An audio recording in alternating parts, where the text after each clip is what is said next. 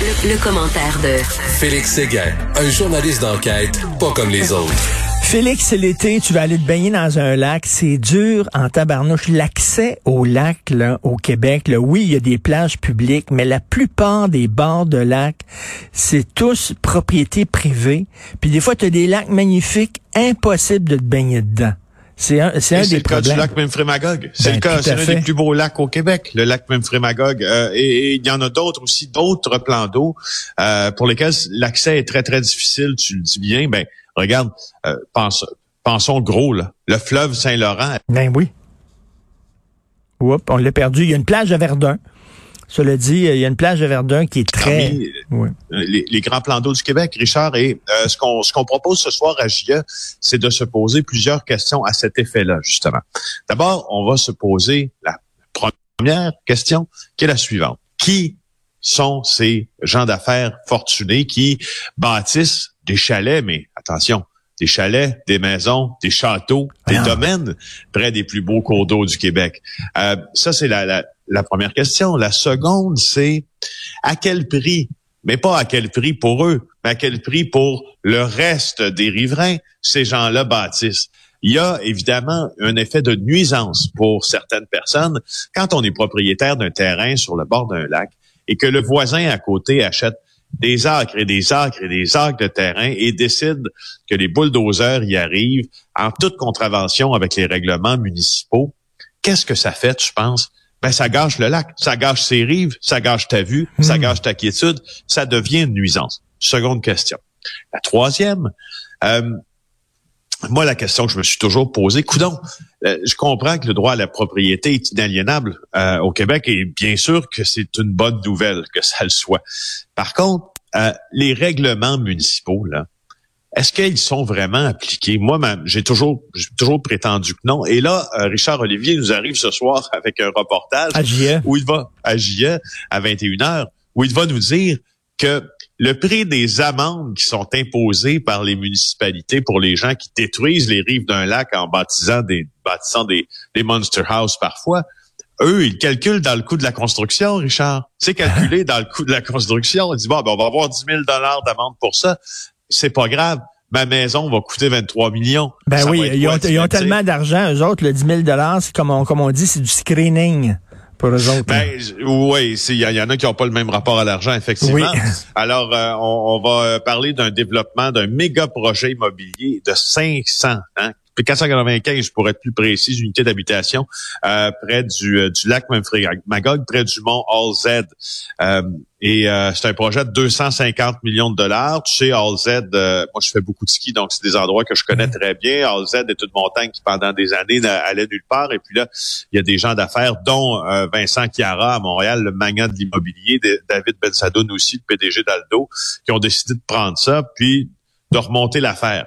Alors, d'un point de vue commercial, c'est merveilleux, mais là, vous allez voir un chemin qui va monter vers la vers vers la, la- la- pas le haut de la montagne là, mais presque à mi-montagne à AZ. Et quand vous allez voir ce chemin-là, vous allez dire c'est une rature incroyable au beau milieu de ce magnifique bijou qu'est AZ, extrait du reportage de Richard Olivier. OK. C'est hécatombe. On peut pas dire rien de pire que ça. Et là, euh, c'est la largeur d'une autoroute, cette affaire-là, mais c'est pour quatre maisons. Regardez-moi les roches en bas. Il y a une cabane qui a sacré le camp dans lac. Une vue sur le lac à plusieurs millions de dollars qui a déjà trouvé preneur. On a des acheteurs pour les quatre terrains. Euh, c'est pas un problème de vendre des terrains sur le lac Mefremagog en ce moment. Ce sera fait après la livraison du chemin en tant que tel. Et s'il a fallu dynamiter pour l'élargir, c'est parce qu'il faut que deux camions de pompiers se croisent en cas d'incendie. C'est le règlement municipal qui l'exige. Il n'y avait pas d'autre moyen que de faire ce dynamitage et ce grand chemin d'accès vers les quatre euh, terrains où seront construites les maisons. Non, effectivement, à un moment donné, il faut, faut, euh, fallait faire ça, effectivement, oui. Hey, là, tu te dis, là, OK, t'es riche, mais la montagne, elle t'appartient pas. La montagne, c'est un bien public. Le lac, c'est un bien public. Il t'appartient pas, le lac. Et en plus d'être un bien public, euh, c'est aussi un terrain de jeu public. C'est aussi un endroit où au, sens bien plus large, mais c'est, je, t'affirme que si tu regardes les réglementations de très près, c'est pas comme ça, mais c'est au sens large, c'est un endroit où tous les Québécois devraient avoir un certain droit de jouissance, un certain droit de quiétude aussi, mhm. euh, si eux-mêmes respectent la faune et la flore, entre autres, puis euh, puis les usagers de ce lac-là. Mais là, ce que ce qu'on nous dit, euh, les gens qui s'opposent au développement de Halzed, entre autres Louise Gratton, Jean Godet, c'est un couple d'estriers qui sont qui sont extrêmement préoccupés par ce développement mon Dieu, dopé aux, au, capitaux euh, des hmm. gens d'affaires. Ce qu'ils disent, c'est que ce terrain de jeu-là, ça va être le terrain de jeu des gens fortunés. Tu comprends? Est-ce que ça va être accessible au public, comme tu le faisais, comme tu en faisais mention à début de chronique? Ben, pas sûr. Ben Donc, c'est tout ça qu'on va aborder. Écoute, euh, je, ben oui, c'est très intéressant. Moi, j'ai fait le tour à un moment donné du lac à, Magog, tu sais, dans un, un, bateau avec un guide, là, puis avec, tu sais, pour les touristes, là, avec un porte-voix, puis ça. Puis il me disait, regardez, il disait, regardez la maison là-bas, c'est Sylvester Stallone, c'est sa maison d'été à lui. Puis après ça, l'autre maison, puis écoute, c'était toutes des stars, puis des grosses vedettes, puis des gens du milieu de la business, puis tout ça. Tu te dis, tabouère, il y a de l'argent là oui. Ben, c'est ça, mais il s'agit de l'encadrer, tu sais, c'est pas, ben je veux dire, le, reportage de, que l'on fait ce soir, c'est pas un reportage pour pointer du doigt les gens qui ont de l'argent, on a le droit de l'avoir. Mais d'ailleurs, Denis Lévesque va faire un, débat après ça qui va être assez intéressant aussi. Est-ce qu'on a le droit d'être riche? Hein, qu'est-ce que ça implique d'être riche au Québec? Mais, oui, non, tu as le droit d'être riche. Tu as le droit d'être riche. Le droit d'être riche, mais il faut que tu respectes les lois parce que les lois, c'est les mêmes pour tout le monde. Ben, c'est ça. Tout. Alors, tu sais, quand, tu sais, quand tu es capable de budgéter un 10 000 de plus dans ton projet, pour car tu sais qu'il y aura des amendes ben ben, qui auront été décrétées en, en contravention avec les lois, puis ça te fait rien. Ben toi, t'es pas égal à tout le monde. Eh, exactement. Et écoute, si j'habitais à Sorel, j'y penserais deux fois avant d'aller manger de la pizza. Ben, je te dis, hein. Écoute, Sorel, perso des Hells Angels au Canada, mon cher. Euh, vague d'incendies criminels contre des pizzerias. Euh, la deuxième fois en 15 jours, il y a le Bailey's Resto Bar euh, à Contrecoeur, tout près de Sorel, qui a été incendié. Euh, le bâtiment est une perte totale. C'est vraiment une vague d'incendies criminels. Il n'y en a mm. aucun d'entre eux qui est, qui est résolu jusqu'à maintenant. En tout, il y a quatre pizzerias de Contrecoeur et de Sorel qui ont été frappées en moins d'un an. Et euh, là, ce que, ce que je comprends, c'est comment ça commence à, susciter beaucoup euh, d'inquiétudes. Euh, D'ailleurs, Jean-François No, le, copropriétaire de la pizza à Contrecoeur, là, qui avait déjà été incendié une première fois, tu sais, pas trop content, mais qu'est-ce que tu fais quand tu demeures dans un coin où les Hells Angels font un peu la loi à ben certains endroits? Tu parles, mais tu parles pas fort. Ben Et là, il y en a qui veulent s'ouvrir des pizzerias. J'ai parlé d'une personne dont, dont l'ami veut se lancer en affaires, euh, en restauration. Ça ne tente pas beaucoup. La vérité, là, c'est que euh, après cette peur qui s'installe là, ben le, on vit. Je pense que c'est le crime organisé, là, selon toute vraisemblance, qui est soupçonné d'agir pour quelqu'un d'autre là, et euh, pour mettre le feu. Des fois, le crime organisé n'a pas un intérêt direct à mettre le feu à, à certains mhm. restaurants, ben mais il y a certains membres du crime organisé qui offrent ce service-là. Tu comprends? Ben oui, tu, sais que, tu sais qu'il y a toutes sortes de rumeurs, il y a toutes sortes de rumeurs qui circulent. Puis à un moment donné, moi, j'avais entendu, je sais pas si c'est vrai, mais il y a un monsieur qui vendait du fromage, OK? Il vendait du fromage, puis si ta pizzeria, ben, tu utilisais pas le fromage du monsieur, peut-être que ta pizzeria passait au feu le week-end. Puis si ben, t'achetais pas, mettons, si t'achetais pas tel gelato, mettons, là, pour... Euh, non, non, c'est arrivé. C'est arrivé?